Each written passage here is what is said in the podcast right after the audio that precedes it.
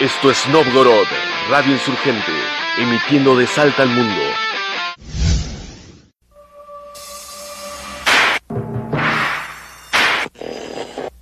And the news media plus a lot more. It is very relevant in America today. Picando vinilo. En los riffs de viejos rock and rolls elocubramos historias infinitas. Damos vueltas canciones para escuchar subliminales mensajes velados a los que duermen por las noches.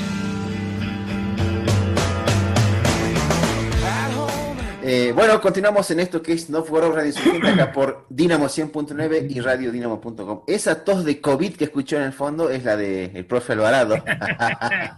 ¿Cómo andás, Raúl?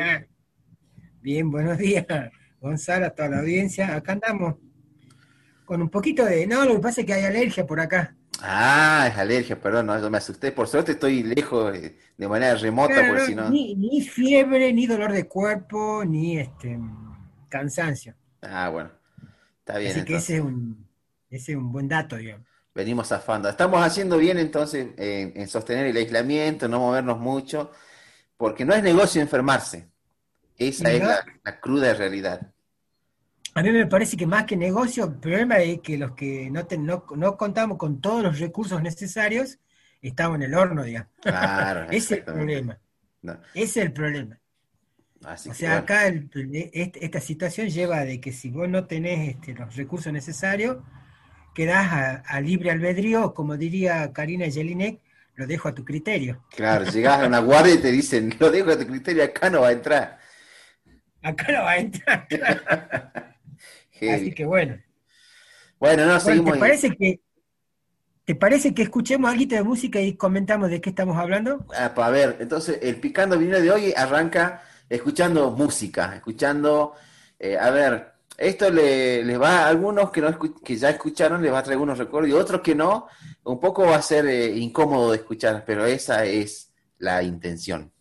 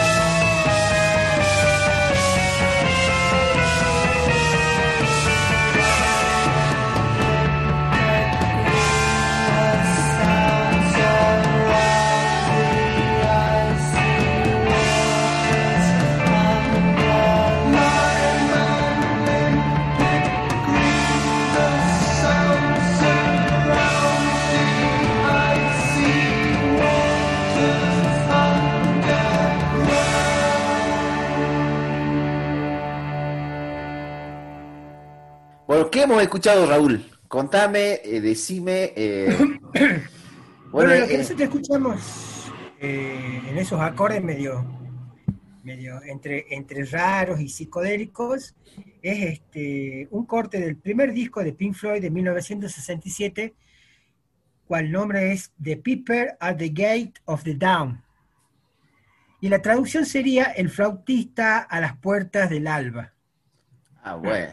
Como se verá, estamos hablando, y no es que me haya metido nada en las venas, pero estamos hablando de algo copado, digamos, de lo- del sumum de la psicodelia.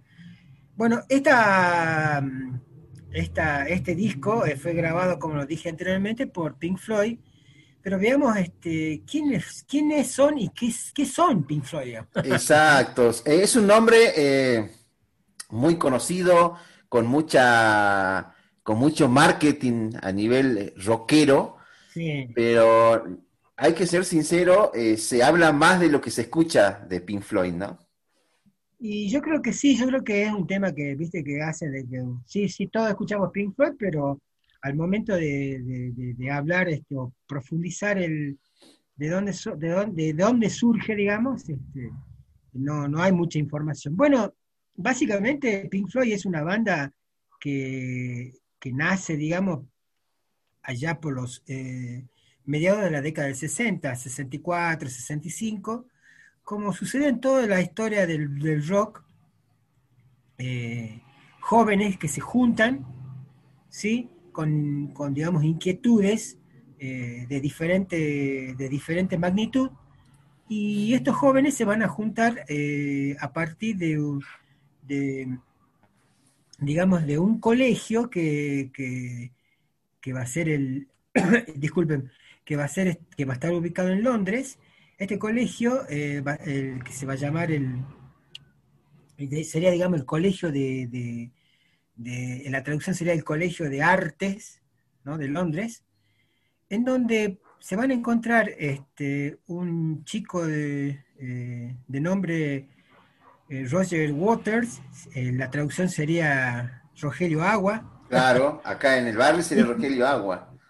Ah, Rogelio Agua, Nick Mason y este, Rick eh, Wright. Estos tres chicos se juntan y van a empezar a, digamos, a, a zapar, como se dice vulgarmente, eh, a través, y el nombre de esa banda se va a llamar Sigma 6. Ajá. Ese es el primer nombre de la banda de, de Pink Floyd, Sigma 6. Eh, obviamente después esta banda va a pasar por diferentes este, estadios y a la vez también por diferentes nombres. T-Set, Megadeth, por ejemplo, eso es lo que me llamó la atención, ¿eh? así como la banda de, de ¿Así se Mustaine, llamaban? Megadeth, eh, también así se llamaban. Después van a pasar a llamarse de Screaming Abdabs y después van a, van a ver una sucesión de nombres hasta que van a terminar como de Architectural Abdabs. Esos nombres, digamos, no tienen traducción este, literal castellana, pero hacen referencia básicamente a cuestiones que tienen que ver al, al argot, a la jerga estudiantil, sobre todo británica, y de esa época. Claro. ¿sí? Eh, esta banda, ¿no es cierto?, la, que estaba integrada por Roger Waters, eh, Nick Mason y Rick Wright, se le agregó, eh, estaba, me olvidé, siempre, siempre nos olvidamos de, de hablar de, de, otros integrantes, de Bob Close. Bob Close era el guitarrista inicial, digamos, de la banda, y este, pero el tema es que esta banda, o mejor dicho, Bob Close, eh, presionado por los, eh, los mandatos sociales, o sea, la familia decir, che, dejate de joder y, y recibite de una vez. Claro, conseguiste un trabajo decente. Y ponete las pilas. Entonces Bob Close, claro, lo aprobaste con un trabajo de decente, diría el, el difunto Papo. Eh, claro, exactamente. Entonces, este, Bob Close abandona la banda y eh, ahí eh, entra a la banda Sid Barrett. Sid Barrett va a ser, digamos, eh, casi casi como el, el ícono, eh, eh, o el, el, ícono y el frontman de la banda, se va a convertir rápidamente, Porque Sid Barrett era un tipo que tenía mucho carisma, era un tipo que tenía toda la locura encima, y aparte era un tipo que le gustaba experimentar con sustancias alucinógenas y demás. Ah. De ahí viene de que eh, la primera etapa de, la, banda, esta banda, eh, digamos, eh, esta, génesis de la banda de Pink Floyd, con Sid Barrett ya incorporado, va a comenzar a, desarrollar, a andar el camino del Dream and Blue, del folk, ¿sí? temas, digamos, de covers, sobre todo Barrett tenía mucha admiración por, por Bo Diddle, ¿no? Un, blusero importante, digamos, de aquella época, eh, hasta que, eh, bueno, como todo, como ocurre en toda banda, este, siempre este, se van desarrollando en los pubs, en reuniones, este, digamos, este, estudiantiles, eh, en algún que otro garage de alguna casa, como se desarrollaron siempre todas las actividades de, de, las famosas bandas que nosotros conocemos, a partir de este, la inquietud que tenían estos jóvenes. Claro. Hay que hacer un paréntesis, no hay que, y hay que tener en cuenta que estamos hablando de mitad de las décadas del 60, eh, en donde el mundo eh, está viviendo una convulsión este, eh, fundamental, digamos. ¿no? Por ejemplo, a nivel mundial está la guerra de Vietnam. Entonces la guerra de Vietnam, digamos, está en lo, mejor de la guerra de Vietnam, y la guerra de Vietnam lo que va a hacer es que el mundo, eh, no solamente Estados Unidos, sino el mundo, vuelvo a repetir, empiece a, gestarse o empiece a, meterse en un camino de eh, empezar a cuestionar el tema del belicismo, ¿no es cierto? Ah. Entonces, en ese contexto es que, por ejemplo, van a aparecer, eh, qué sé yo, cantantes como, como Joan Baez en Estados Unidos, ¿no es cierto? Hablo, Bob Dylan, eh, también vamos a tener una parte, si se quiere, más almibarada, una parte más este, pop rock con, eh, en la misma Inglaterra con los Beatles, ¿sí? No nos olvidemos que estamos en lo mejor de los Beatles, o sea, en el ah. momento casi, casi digamos, si se quiere, fundamental de los Beatles, ¿no? Claro, exactamente. Entonces, eh, y también la aparición de otra banda eh, importante dentro del estado del rock que va a ser los Rolling Stones. ¿Por qué hago alusión a estas tres, estos tres puntos fundamentales? Porque Pink Floyd lo que va a hacer es eh, reunir, ¿no es cierto?, eh, la esencia de, los Beatles en el sentido de que los Beatles cuando salen al, mercado musical, cuando salen a mostrar a la sociedad su, arte, van a plantear básicamente de que eh, el, el, rock eh, va a poder tener diferentes variantes, porque convengamos de que Beatles no fue rock puro. No, claro, claro, claro.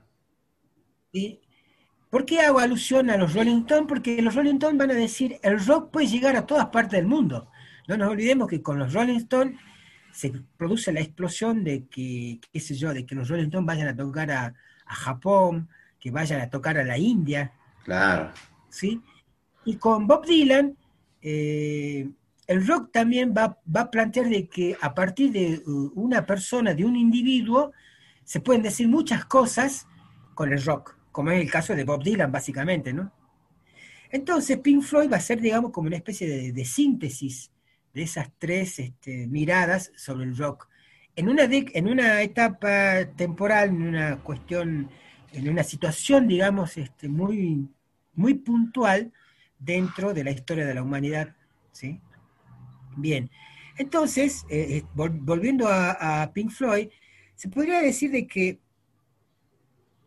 que básicamente eh, Pink Floyd empieza, ¿no es cierto?, su carrera, como lo habíamos dicho anteriormente, en pubs y demás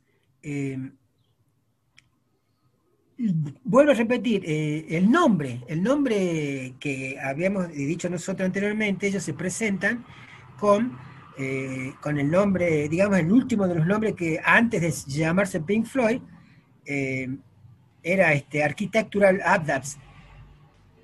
Como Sid Barrett, como Sid Barrett era un, digamos, un, un amante, un tipo muy este, fanático de, de la, de la música del, del, del rhythm and blues y del blues este, norteamericano, entonces él tenía este, dos, eh, llamémosle, íconos eh, musical, musicalmente hablando. Uno se llamaba Pink Anderson y el otro se llamaba Floyd Council. Entonces, cuando viene el momento de cambiar el nombre a la banda, este, Sid Barrett plantea que se podría llamar Pink por Pink Anderson y Floyd por Floyd Council. Así nace el nombre.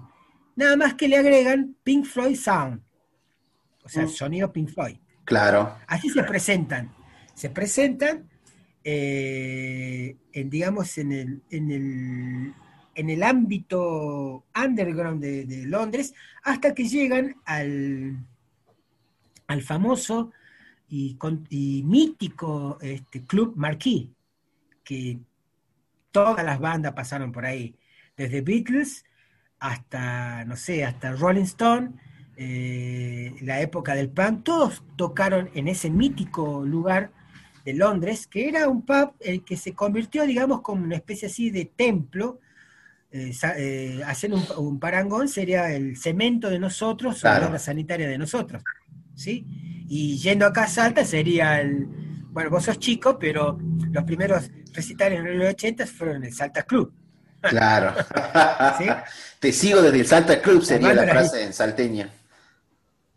Claro, eh, Salta Club sería la, frase salteña. Entonces, ellos llegan a tocar ahí al, al, pub este, al marquí, y ahí son, este, digamos, se presentan y empiezan a, llamar la atención, Hasta que vos sabés muy bien de que es tanto la llamada de atención de que eh, obviamente aparece eh, un hombre que se llama Peter eh, Jenner y otro señor que se llama Andrew King, y ellos van a empezar a decir, a hablar con la banda y convertirse en los primeros managers. Y obviamente van a empezar a plantear esta cuestión de empezar a grabar. Graban dos sencillos, uno se llama Arnold Lane eh, y el otro se llamaba eh, em, eh, See Emily Play. Arnon Lane es una, mm, llamémosle una oda a un joven de ese momento que está totalmente consustanciado con las sustancias alucinógenas. Él, obviamente en ese momento, este, Sid Barrett es el frontman, es el cerebro de la banda, ¿no? Ajá obviamente es letra de él y la, principal melodía, la principal, este, la principal parte de la música la pone él. Eh, obviamente Arnold Lane va a ser este, censurado y a pesar de todos los avatares que van este, eh, sufriendo y, apareciendo, en 1967 logran, digamos, este, conseguir em, eh, grabar, llamar la atención a una discográfica y entonces van a eh, entrar al estudio a grabar The Piper at the Gates of Dawn, que es el primer, eh, como se llamaba en aquella época, LP o long play de los Pink Floyd. ¿Te parece que escuchemos algo de música para ver que nos, vamos metiendo en el, ámbito? Excelente. Eh, tengo Source Full of Secrets por ejemplo. Vamos. Listo, compartimos y seguimos haciendo esto que es el picando vinilo del día de la fecha de profe Raúl Alvarado, eh, Pink Floyd.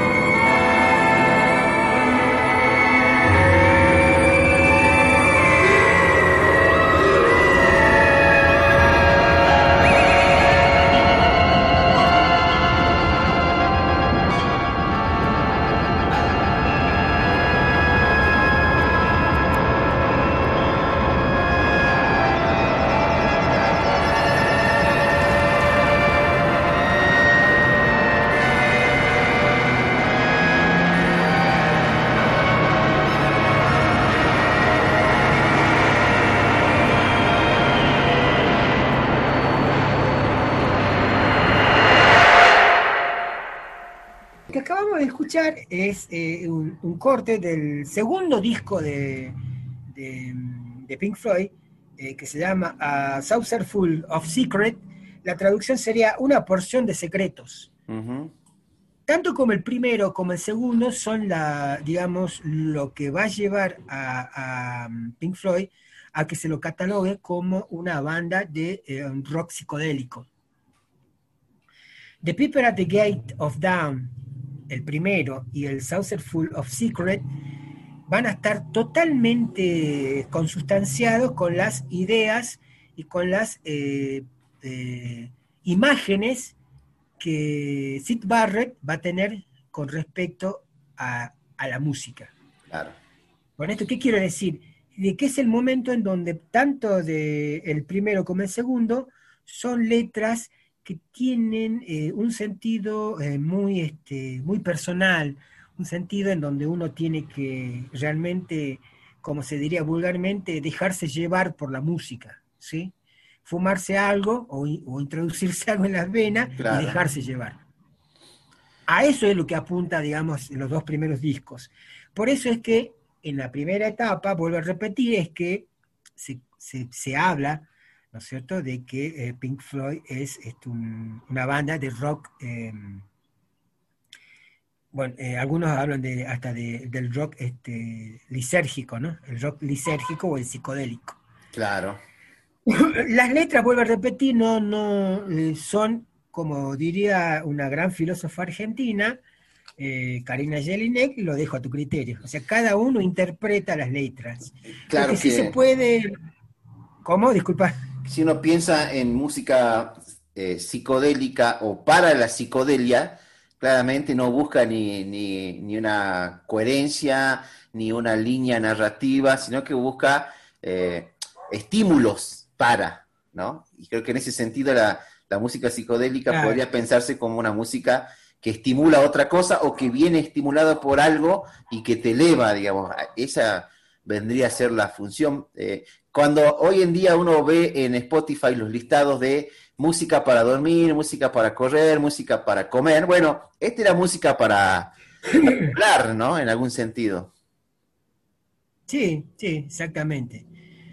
Eh, es importante tener en claro de que, de que digamos, tanto el de, de Paper at the Gates of Dawn y The Saucer Full of Secret eh, son de discos en donde está presente esto, ¿no? Esto, esta cuestión de, bueno, nosotros eh, hacemos música y decimos esto. Claro, Cada uno lo interpreta como quiere. exactamente. Eh, ya para 1969, eh, los primeros meses de 69, enero por ahí, eh, Sid Barrett empieza ya a tener problemas eh, importantes eh, por su adicción a las, eh, a las sustancias alucinógenas. A eso hay que agregarle de que él, este, digamos, este, padecía algunos eh, problemas este, de índole psiquiátrico. Algunos hablan de, de esquizofrenia, algunos otros hablan de, de- de- bipolaridad. La cuestión es que eh, eh, comienza a producirse, digamos, eh, ciertos este, cortocircuitos dentro de la banda, entre Nick Mason, Rick Wright, eh, Rogelio Agua y este, el nombrado Sid Barrett. Sí, Y ahí aparece en escena un guitarrista que era muy amigo de Sid Barrett, de nombre Dave Gilmour. Ahí Ah, aparece Gilmour. Entonces, la situación con, con Barrett era casi, casi insostenible. Los biógrafos y algunas entrevistas a, los integrantes de Pink Floyd hablan de que bueno que Barrett eh, llegaba a, los, a las presentaciones totalmente este, ido, eh, no se podía mantener en pie, eh, algunas veces este, directamente no podía este, emitir sonidos. Entonces, este, eso lo cuenta um, Gilmour en una entrevista, eh, que deciden un día, eh, viste que en aquella época se movían este, no era como ahora que hay toda una especie, el rockstar eh, tiene toda una, una, digamos, una, una parafernalia, un, una, una, logística que, bueno, que qué sé yo, que te mueven limusina. En aquella época se movían en una, en una vieja, en una vieja eh, Volkswagen y ahí cada uno, che, pasame, pasamos por la casa de tu esquina a tal hora y vos tenías que estar con los instrumentos esperando que venga la vagancia y subías, en, ¿no es cierto?, en esa, en esa combi, digamos, ¿no? Claro. Bueno, entonces, un día deciden no pasar por la cárcel de Sid Barrett y así es como Sid, así es como Sid Barrett este, es, si se quiere, dejado de lado de la banda. ¿Sí?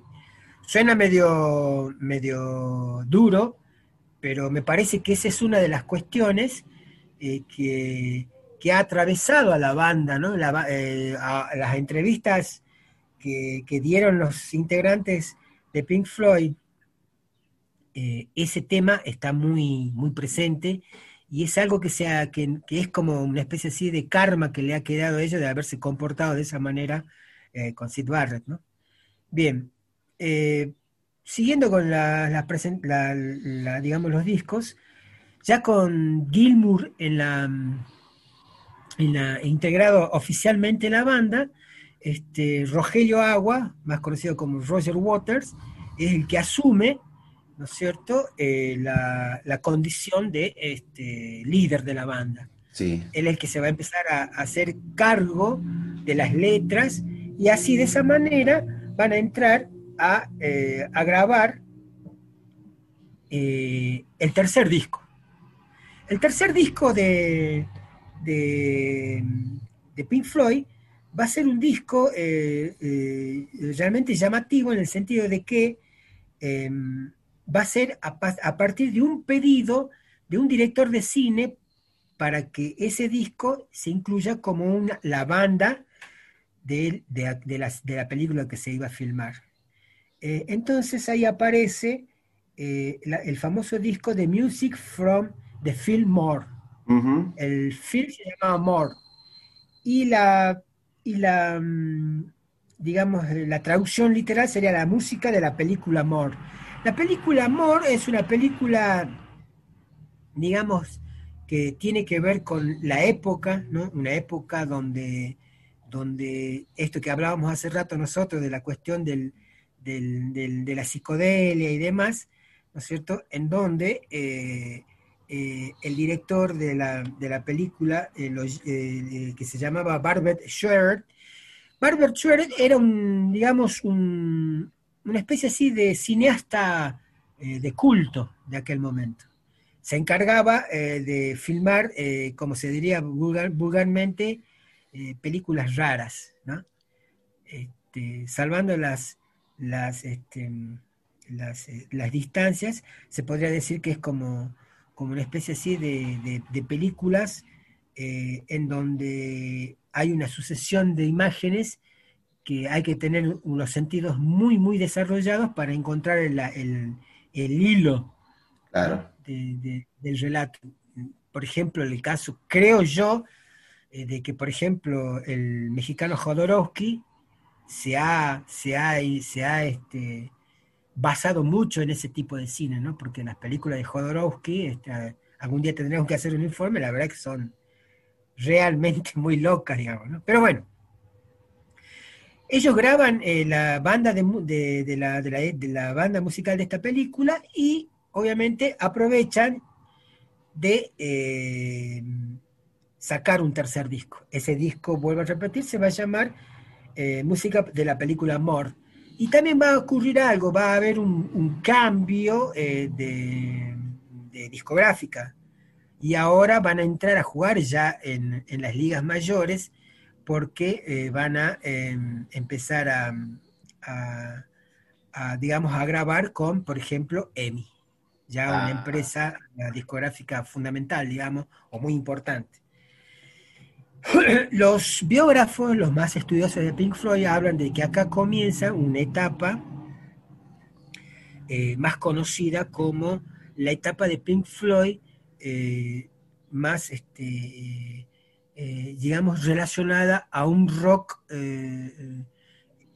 los biógrafos le llaman un rock espacial, un rock en donde hay mucha, mucho manejo de, de texturas musicales que tienen que ver con eh, la, eh, la, digamos, la experimentación con, con, teclados. Por ejemplo, Richard Wright este, empieza a, agregarle este, algunos sonidos o algunos juguetitos a sus, a sus, teclados que le van a sacar este, texturas diferentes. ¿no? Lo mismo va a pasar con, con el guitarrista Gilmour, que ahí va a comenzar a indagar sobre bueno, por ejemplo, él se compra en, en, una, en, una, en un viaje a Estados Unidos, se compra el mismo pedal guagua de Jimi Hendrix, nada más que él le va a agregar algunas cositas, le va, le va a meter algunos unos cambios técnicos que va a hacer de que ese, ese, ese guagua tenga un sonido eh, diferente al sonido que tenía el de Jimi Hendrix, por ejemplo. Y a la vez ya va a empezar a incursionar en el, en el estilo que él muchas veces se ha visto dentro de toda la obra de Pink Floyd, que es el que se llama el scout, es cuando acompaña la ejecución de la, de la, de la guitarra y, y con, con, la boca hace un acompañamiento a la guitarra, entonces hace un sonido así, wow, wow, wow, o sea, le sí, aumenta, sí, sí, digamos, el sonido típico de la... Eso se va a ver en algunos temas, como por ejemplo I Wish You Were Here, en donde se ve claramente la, la, la utilización. Y bueno, también eh, va a empezar a, a, a, introducirse en la famosa guitarra steel, aquella guitarra que está acostada, ¿no es cierto? Esa, esa guitarra que se la utiliza mucho en la música folk y en la música, en el blues este, norteamericano, ¿no? Claro. Esa guitarra acostada, digamos, que tiene un sonido muy metálico. Bueno, él va a empezar a indagar sobre eso. Eh, obviamente ya estamos entrando en, una, en un momento en donde la, la banda está eh, eh, llegando a, lugares este, eh, interesantes. Acá yo traje algunos números, por ejemplo, ya este, el, tercer disco, que sería música de la película eh, va a tener, va a llegar ya al, al, al, número 9 dentro del ranking de, de Inglaterra. No así tanto en Estados Unidos, que va, recién se va a colocar en el 153, pero, pero, digamos, eh, ya es como que empieza la banda a ser conocida en ciertos eh, ámbitos o en cierto público, de que más adelante va a empezar a tener, o mejor dicho, va a empezar a, a, a escucharlos de otra manera, ¿sí? Eh, a 1970, eh, me, disculpen, en el mismo 1969 llegamos a la, grabación del cuarto disco, que va a ser el primer, el primer este, disco eh, que va a tener las características de vivo. Si es bien, si, si bien este, Uma Guma se llama el disco, Uma Guma va a ser el primer doble que va a sacar la banda. Tiene una particularidad fundamental. Bueno, primero y principal, el, no, el nombre, Uma Guma, eh, suena como a una, a una marca de chicle o claro. sea, va, una marca comercial seguro. Suena alguna golosina. ¿no? Sí, claro, suena, sí. suena, a marca. Bueno, su, claro, supuestamente eh, los biógrafos eh, de, de, de, la banda hablan de que Uma Guma era una, era una un léxico, un, digamos, dentro de la jerga este, universitaria de londinense, eh, se hablaba así cuando uno quería tener sexo. Digamos. Vamos a tener uma guma. Ah, ¿Sí? mira vos. O sea que hoy en día tenemos que salir a decir, quiero tener uma guma. o hace mucho que no tengo uma guma. Claro, exacto. ¿Qué falta de uma guma claro. por acá? ¿Qué falta de uma guma? Bien. el, eh, este disco, de, vuelvo a la cuestión del disco, tiene la particularidad de que eh, es, eh, el, eh, habíamos dicho que un disco doble. El primer disco eh, va a estar integrado por, llamémosle, piezas que han dejado suelta o que no han entrado en los discos anteriores. Ah. Entonces, eh, llegaban a la, se, las, se las sacaba desde el freezer, digamos, se las, eh, se las este, arreglaba, se las, este, se las, este, se les agregaba algunas cosas y entonces se convertían en discos. Hay que, una cosa que me olvidé de decirles es que eh, lo interesante que tiene esta banda, de que si bien tenía un frontman, tenía un, cerebro que era eh, Roger Waters, este, el resto de la banda, Nick Mason, Wright y Gilmour, eh, tenían una activa participación en la producción de la música y de la letra. O sea, era una banda que trabajaba, llamémosle, en cooperativa. Claro. Entonces, por ejemplo, en Uma Guma, Nick Mason va a tener una, una, una importante participación en el sentido de que le va a agregar a su batería y a la percusión del disco, va a agregar algunos eh, chiches que van a llamar la atención. Entonces, la banda, eh, para la, para la, digamos, para la, la crítica, eh, va a tener una mirada bastante interesante porque la banda se va a convertir en una banda experimental, una Ah. banda que lo que les llamaba la atención a la crítica y obviamente al público era que, que las texturas musicales que ellos sacaban eran totalmente diferentes al resto de las bandas que en ese momento, porque no nos olvidemos que estamos hablando ya 1969, ya lo tenemos a los Who, ya Claro. lo tenemos a, a Cream, a Yardbird, tenemos a Emerson Lake y Palmer, o sea, bandas que son grosísimas. O sea, había toda una, una, ¿no? una, una cuestión así bien grosa, digamos. Entonces, eh, estos aparecen con otras texturas y hacen de que eso llame la atención.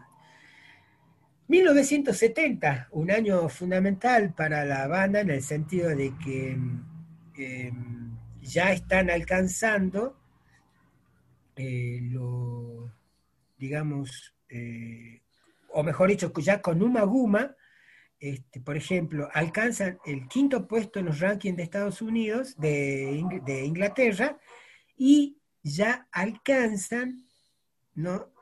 Eh, disco de plata. O sea, ya las ventas comienzan a ser importantes. Uma Guma en Estados Unidos va a alcanzar el ranking número 74, pero va a alcanzar también convertirse en disco platino. Ah. Entonces, ahí ya lo que yo decía anteriormente, el mercado se va ampliando.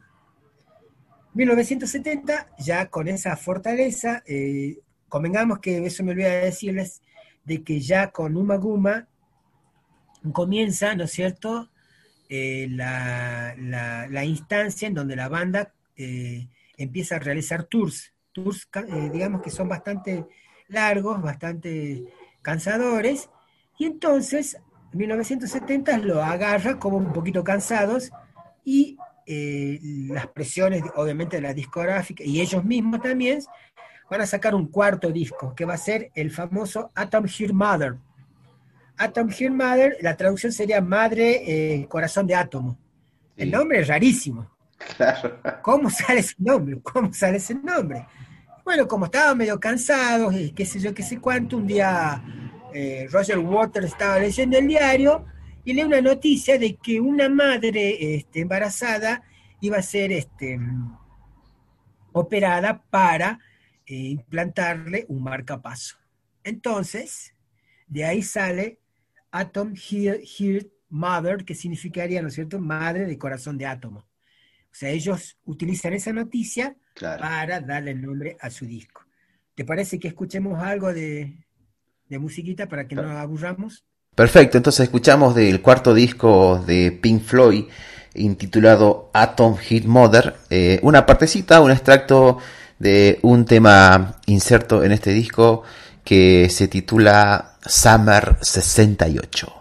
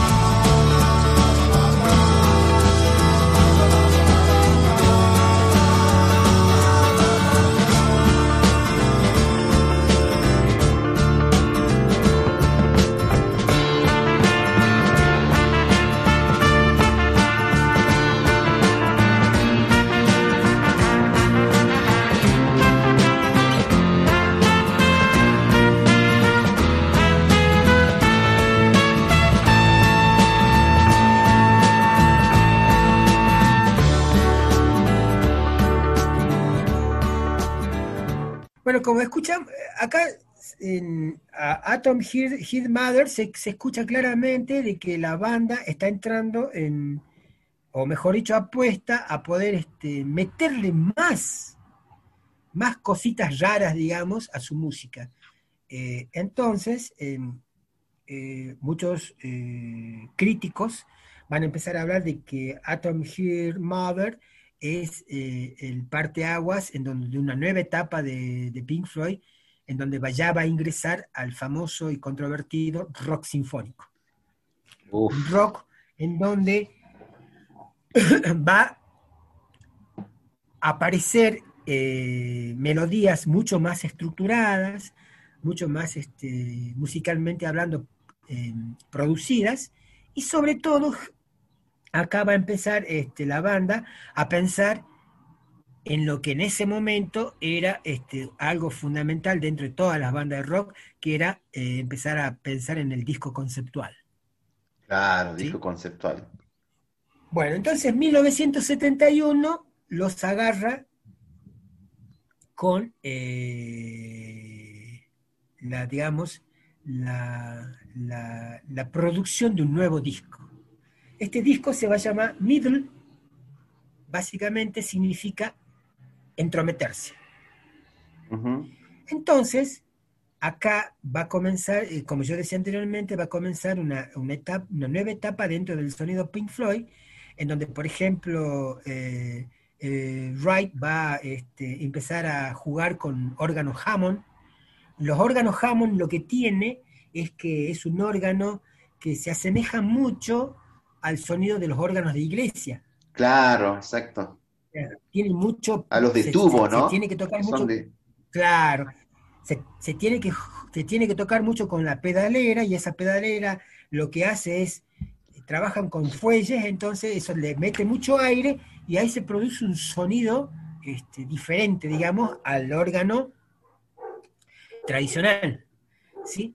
Eh, Mason, por ejemplo, va, también va a empezar a desarrollar nuevos sonidos dentro de su batería, va a agregar una percusión mucho más, este, llamémosle, mucho más este, acústica, mucho más, este, más grave, digamos, si se quiere. Y obviamente, y obviamente acá en Middle, este, Gilmour, este eximio guitarrista, va a mostrar su, su mejor, eh, su mejor y, y casi, casi, digamos, su fundamental este, forma de, de- de agarrar y de, y de tocar el instrumento, ¿no? Eh, ya Metal eh, va a ser el, el, digamos, el que le va a dar la llegada a la fama mundial, Claro. ya que Middle llega al tercer puesto en el Reino Unido y en Estados Unidos, si bien no es buena la venta porque alcanza el 70%, la, la empresa que estaba encargada de difundirlo en Estados Unidos, que era la Capital Records, es como que no lo ayuda mucho con el tema publicitario, entonces es como que no hay gran difusión en Estados Unidos, pero sí, sí, sí, en, en- Gran Bretaña. Ya en Gran Bretaña le alcanza en el tercer puesto dentro del ranking. Eso es fundamental tener este, en claro. 1972. 1972 es un momento también eh, donde, la, donde la banda eh, se va a Francia, ¿sí? Eh, porque nuevamente Barbet Shirt lo llama para que musicalice una nueva película. La película se va a llamar en francés La Balle, disculpen mi francés, se llama, se- sería El Valle. El Valle. La película es una película, digamos, este, que tiene mucho eh, de loco, es una película en donde, siguiendo la, temática de la película anterior, se va a mostrar este, de una mirada minimalista eh, eh, lo que le ocurre a las personas cuando su vida no, no, no tiene ningún, ningún, ningún, digamos, ninguna brújula, ¿no? O sea, no saben para dónde ir. Entonces, eh, el hecho de que hayan llegado a, musicalizar esta película, va a dar lugar la aparición al, nuevo álbum que se va a llamar Oscurecido por las Nubes.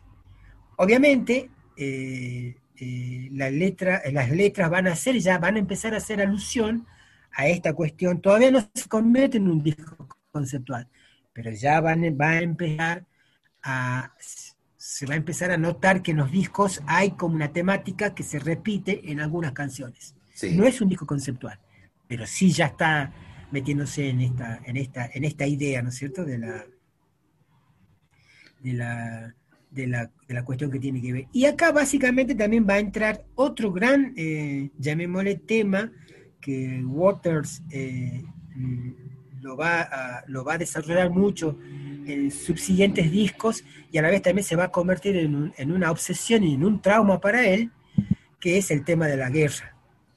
Hay, un, hay una canción eh, que se llama Free Ford, eh, que hace específicamente hace referencia a la muerte de- del papá de Waters. Sabemos que el papá de Waters muere en la, en la Segunda Guerra Mundial y en esta canción él empieza ya a indagar sobre esa, esa cuestión. ¿sí?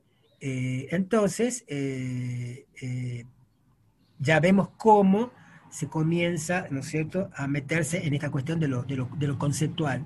Y básicamente el otro cambio que tiene este disco es que gracias a los aportes de Gilmour, este, se, va, se va a indagar mucho en, en los ritmos del, del blues, del blues rock, digamos, y del folk rock El folk rock, sí. y también un poco también de soft rock.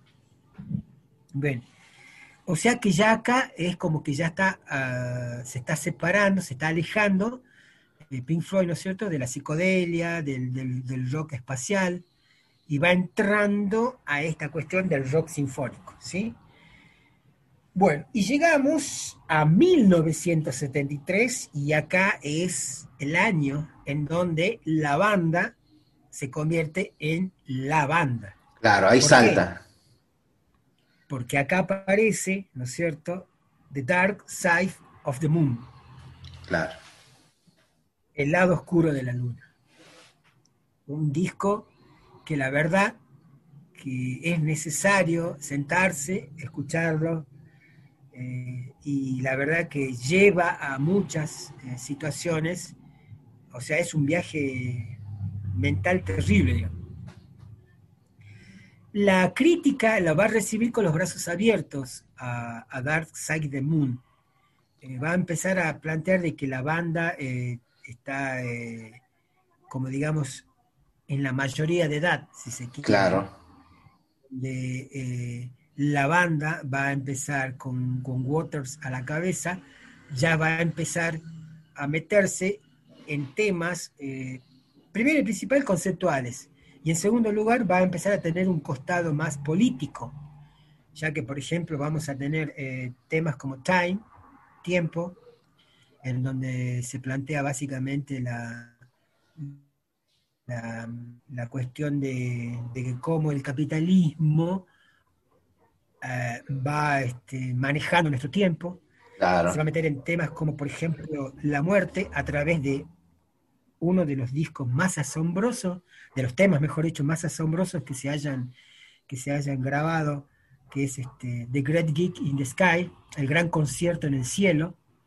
Es un tema fundamental que ahora lo vamos a escuchar cuando terminemos de toda esta sanata, que tiene una particularidad, por ejemplo, el disco de The Great, eh, The Great, eh, Geek in the Sky es un disco que es, eh, digamos, el, el canto desgarrador de la corista que eh, a la sazón se va a llamar en el disco de Dark Side of the Moon, Terry, Terry Lawrence, este, disculpe, Clarence Terry, eh, Terry Sí. que ella este, va a llegar como una sesionista y, o sea, para, para solamente este, grabar ese, ese, ese corte.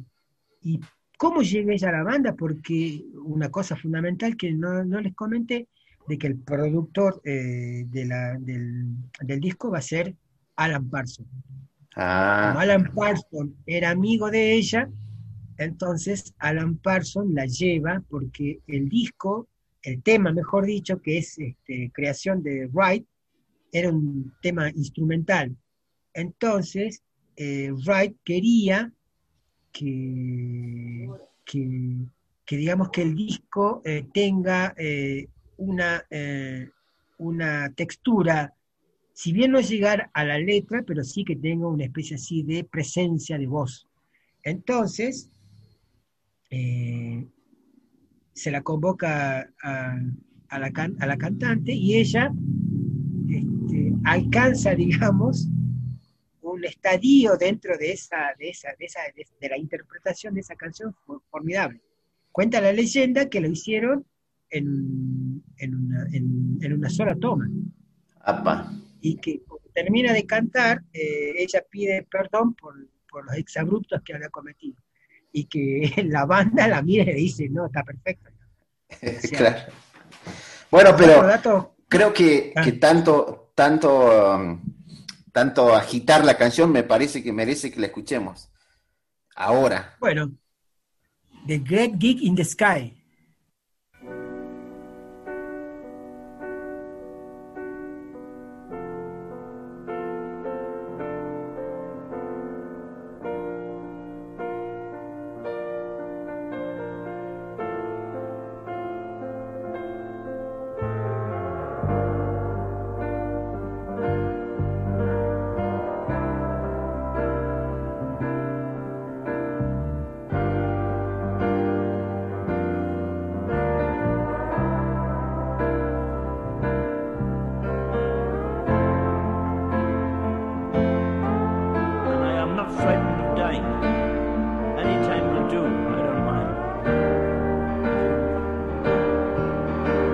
Why should I be frightened of dying? There's no reason for it, you've got to go sometime.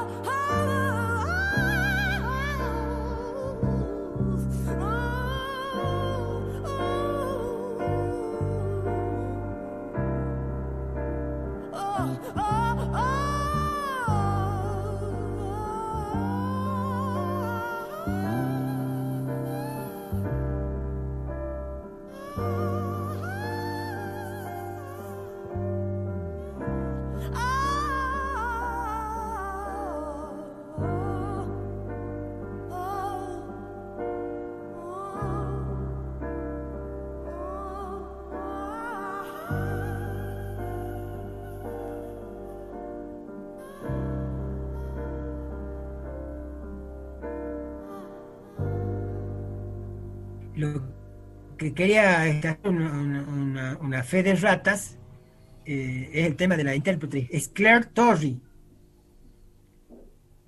¿Sí?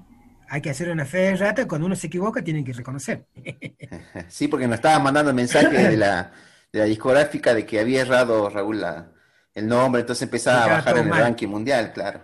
Claro. Bien, para terminar con esta, con esta, esta fabulosa interpretación, eh, datos curiosos que tienen, por ejemplo, en, la- en el comienzo de la- del, del tema, eh, se escucha una- un recitado eh, corto en donde se habla, bueno, de que la muerte a mí no me da miedo y que no sé qué y que no sé cuánto, un recitado interesante, digamos. La voz de ese recitado es el portero de Abbey Road, el ¿Ah, sí? estudio en donde grabaron. Claro, eso es lo que tenía la banda. La, banda eh, le gustaba mucho meter cosas. Bueno, ya vamos a ver después cuando veamos el segundo disco, el, siguiente disco, eh, Wish You Were Here, vamos a ver de que ahí también les gusta jugar con estas cuestiones de ruidos exteriores, ladridos de perro, eh, ruidos de, de, de- trastos de cocina. Estas cuestiones, le- eso es lo que hacía llamativo, digamos, la- el, producto final de, de esta banda, ¿no? Bien, eh, siguiendo con, con este largo, porque la verdad que hay mucha información para dar y, se- y estamos dejando un Sí. Bueno, pero Eh, sirve de llegamos- presentación, ¿no? Sí, la idea es que sea una presentación y que no agote los temas, pero que sí vaya marcando por lo menos los, los hitos Claro, fundamentales, lo básico de Floyd, ¿no? exactamente. Bueno, 1975, eh, eh, digamos, eh, va a ser eh, la, fecha donde aparece el otro, otro, otra de las grandes obras de, de Pink Floyd, que se va a llamar este, Wish You, Were Here. La traducción sería Ojalá que estuvieras aquí, en donde también va a ser siguiendo la, digamos, el éxito que había tenido Dark Side of the Moon, este, este, este disco también va a ser una, una cosa fundamental para la banda. Por fin llega al número uno en Estados Unidos, al número uno en, en Inglaterra, 15 discos platinos en Estados Unidos y Tremendo. 9 en Gran Bretaña. Eh, ¿Qué pasa con, con, con Wish You Were Here? Básicamente acá hay muchas cosas para hablar, mucha información para hablar. Eh, primero y principal, de que eh, el disco eh, lo que intenta hacer es mostrar eh, una etapa donde la banda está, digamos, ya casi casi en, el, techo de su, creación. La banda ya ha pasado por todas las instancias, una banda en donde eh, ha, conseguido todo lo que, eh, que hubiese querido conseguir. Y entonces aparece este disco que le va a dar una impronta eh, de, que digamos que la, que, la, que, la banda ya venía persiguiendo con el disco anterior. Vamos a seguir con la cuestión de lo, de lo conceptual.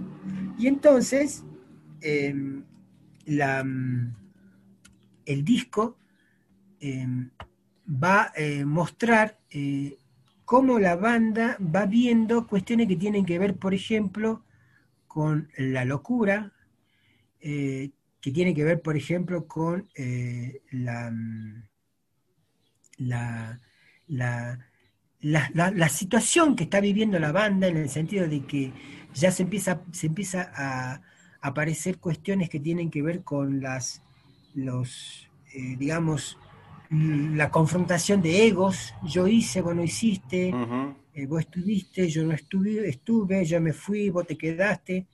Entonces, eh, a pesar de todo eso, el, el disco va a mostrar, ¿no es cierto?, Eh, algo fundamental. La historia relevante de, esta, de este disco es básicamente de que eh,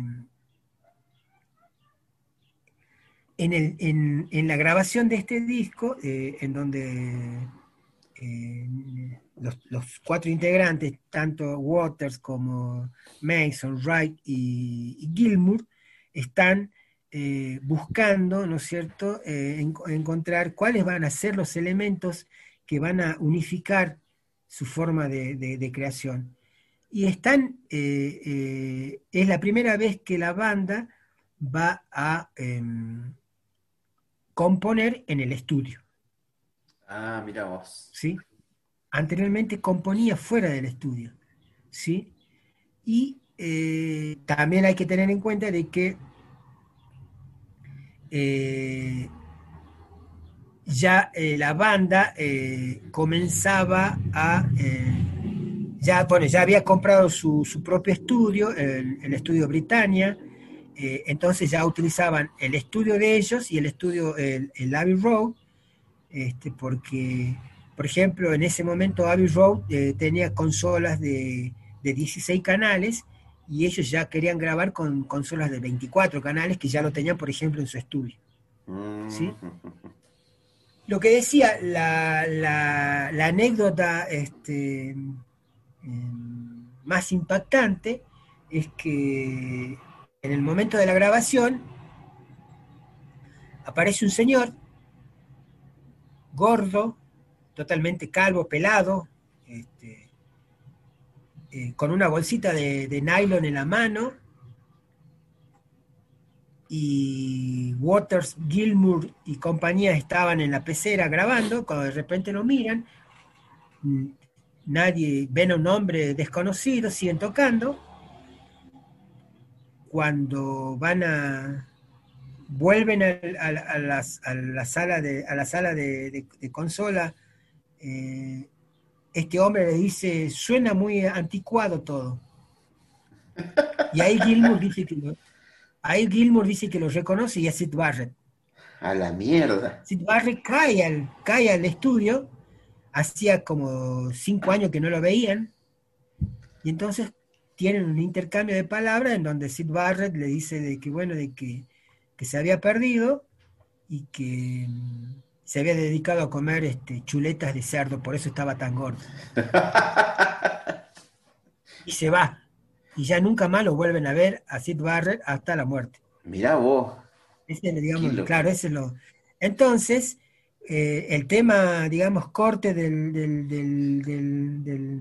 del disco, We You Were Here, habla, ¿no es cierto? Muchos dicen de que es una letra que habla sobre este, Sid Barrett, sobre la locura de Sid Barrett. Bueno, la letra, viste, plantea básicamente eso, entonces, eso es una, digamos, algo que llama la atención ¿no? de ver cómo este, esta banda este, logra, bueno, 1977 eh, ya el- está todo mal dentro de la banda, está todo, esos dos años entre, entre Wish- eh, I Wish You Were Here y, y el nuevo disco que se va a llamar Animal, Sí. Animals, mejor dicho Animals. en inglés, que se Animales, este, ya está todo, está todo podrido en la banda. Ya cada uno hace lo suyo, ya cada uno había comenzado proyectos este, alternativos, en solitarios. Eh, hay una fuerte, fuerte disputa entre Gilmour y Waters. eh, y entonces ya, eh, ya se había acabado esta, esta armonía de, de, de- componer entre todos. Y eh, en este disco, en Animals, eh, Waters asume, ¿no es cierto? Asume la, la total autoría de la música y de las letras. Ya Waters se hace car se pone, digamos, la, la banda a la- a- al, al hombro y este, empieza a, eh, a, a, digamos, a, a producir este disco. Obviamente está todo podrido, ¿no? Está todo podrido. Mirá vos. Entonces, eh, la grabación de este disco se va, a, se va a llevar la mayoría de los temas en, el, estudio de ellos, en el Britannia. eh, la producción eh, va a estar, digamos, eh, bajo la, la égida de Roger Waters. eh, algo que nosotros no habíamos dicho cuando comenzamos a hablar, que las tapas de Pink Floyd siempre han sido tapas que llaman muchísimo la atención. Sí. Son tapas que realmente tienen mucho. Creo mucho- que ahí eh, eso, eso merece una columna aparte hablar de las tapas de- del Sí, arte de sí, Pink Floyd. Creo que para este formato radial, eh, poder escuchar y desandar la historia de la banda a través de sus discos es la que va y vamos a hacer un formato audiovisual en donde vamos a ir poniendo las tapas y analizándolas porque creo que es otra lectura, claramente es otro mensaje, otro código eh, y habla más, eh, habla, tiene mucha más significancia si la podemos ver, si la podemos ir este, eh, observando y analizando, ¿no? Eh, otra propuesta que te hago, Raúl, es que lleguemos a analizar hasta Animals y hagamos ahí el corte de la primera parte de Pink Floyd, porque después viene The Wall, creo que The Wall en adelante, o Ah, The de Wall, Wall- por eso es. el mismo The Wall merece, llegar. claro, claro, merece una sola, una columna aparte de Wall. Eh, y, esto, aparte de que hemos llegado, me parece, creo que vos sin saberlo, eh, eh, has venido contándonos desde el inicio de la banda, del 67, el primer disco, hasta el 77, son 10 años de recorrido en que la banda hace una parábola de ascenso y empieza a, eh, está en un punto de crisis. Creo que dejamos eh, la columna en ese punto de crisis hasta el disco Animals del 77, eh, y después vamos a hacer una segunda parte porque creo que merece Pink Floyd una, una segunda columna, un segundo picando vinilo. Bien. Bueno, entonces, Animals, terminemos con Animals. Ujú. Animals este, es, este, hace alusión a, la, a, la- a la- a las tapas. Eh, el, el, digamos, el rock and roll de Pink Floyd se llama Storm Torgerson. Ajá. Él pertenece a una, a una, él es uno de los fundadores de una empresa que se llama Hypnosis y que se va a encargar de casi la mayoría de las tapas de Pink Floyd. Este, la tapa de Animals, eh, aquellos que tengan la posibilidad de verlas, van a ver que este, eh, tiene eh, algo que es eh, llamativo. Bueno, aparece la, digamos, la fachada de la famosa, de la famosa este, central eléctrica que, que digamos que todos los días este, Waters pasaba por ahí, esa, esa central eléctrica este, va a ser, se llama Battersea Power Station, es la fachada, digamos, de esa, de esa central eléctrica, y en donde se va, se va, presen- se va a presenciar, eh, la, se va a ver, mejor dicho, la presencia de un este, chancho este, volando el claro. famoso cerdo, el famoso cerdo que, de- que a partir de ahora va a estar presente en todos los, en todos los este, eventos que se va a presentar eh, Pink Floyd, ¿sí? Bueno, este, este, es- la idea, el concepto de este disco está basado en el, en el libro de, de Orwell, de George Orwell, este, Rebelión en la Granja. Ah, ahí viene, ahí viene. Eh, y acá sí, básicamente, eh, repito, eh, Waters se hace se pone la banda al, al hombro y se va a hacer cargo de todo y él va, va a poner básicamente su concepto, su crítica y su, y su posición política. Convengamos que Waters es un socialista utópico. Ah, ¿En qué sentido lo digo? No lo digo peyorativamente, pero digo, él es un socialista que es un tipo que critica, pero que vive en la mejor este, condición eh, pequeña burguesa. ¿no? O sea, claro. es un indio claro. solar, digamos. Es un indio, exacto, ahí está, puesto en Está criollo. todo bien, digamos. Está todo bien, no hay que pedirle peras al olmo. No, claro, uno sabe O sea- eh, qué es lo que consume, ¿no? Eh, Claro, exactamente. Pero está bueno de que, bueno, en, en este disco, eh, Anim- Animals, él a partir de, digamos, de hablar sobre Pig, sobre Dogs y sobre... mm, Ahí se me fue. Bueno, sobre, sobre los discos, uno se llama, ¿no es cierto? Pig, que es este cerdo, perros y, y chips. Va a hablar sobre, ¿no es cierto? Eh, va a hacer una crítica a la sociedad capitalista. Entonces, él, dentro de la, del concepto del, del disco, PIC serían los, este, los, eh, los funcionarios de gobierno, claro. Dogs serían los, los perros, los, los empresarios, y Sheep serían, digamos, eh, la pobre Las gente ovejas, que tiene que soportar peones. las ovejas, exactamente, las ovejas. ese sería el concepto, digamos, del disco. Tremendo. Obviamente el disco tiene muchas este, partes eh, sustanciales. La grabación, se la, habíamos dicho, se la realiza en, en el, en, el, en, el, en el Britannian Row, que es el, el- estudio de ellos. Y este, este disco se presenta, ¿no es cierto?, este, eh, a través de, eh, de, de realizar la portada. Un dato curioso, un dato de color, este, para hacer la portada eh, es una foto, entonces eh, Torgerson pide, eh, bueno, primero se, se- se realiza ese, ese gigantesco chancho, Sí. ese gigantesco cerdo, se lo realiza en una, una empresa alemana, eh, tiene medidas, creo que eran de 8 o 16 metros. Ah, no es un fotomontaje. Ese es un cerdo de verdad, el de la foto. O sea, un- eh, la foto es, eh, es real, no es que está eh, montado el cerdo, no es un Photoshop con el cerdo ahí. No, no, no, no, es un, es un cerdo que se pone al aire, digamos, volar. Pero acá viene el dato curioso. Este, bueno, obviamente se hace toda la, se hace toda la, los permisos y demás pa- para, grabar ahí en la, en la puerta de, de Battleship Power Station. Y este, el, eh, se, bueno, y se pone, ¿no es cierto? Se, se lo eleva al, estaba inflado con helio, se lo eleva al, al cerdo y el clima empieza a cambiar. La cuestión es que que habían contratado un francotirador eventualmente para que si pasaba eso, el francotirador tenía que hacer, pero pasa que el francotirador estaba en otra y el, el chancho se fue, se fue volando, digamos.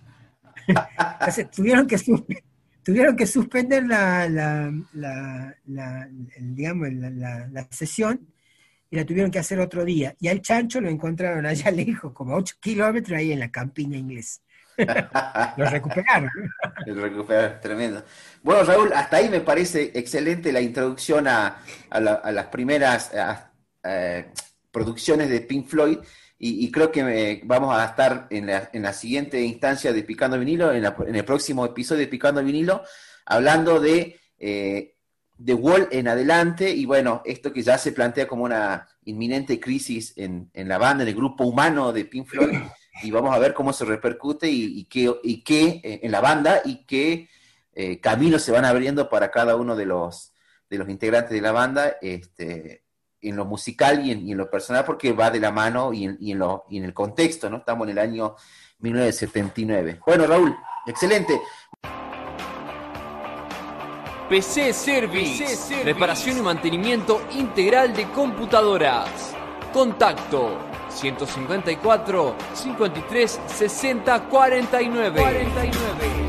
PC Service, reparaciones remotas y a domicilio de computadoras. Contacto 154 53 60 49. PC Service. PC Service.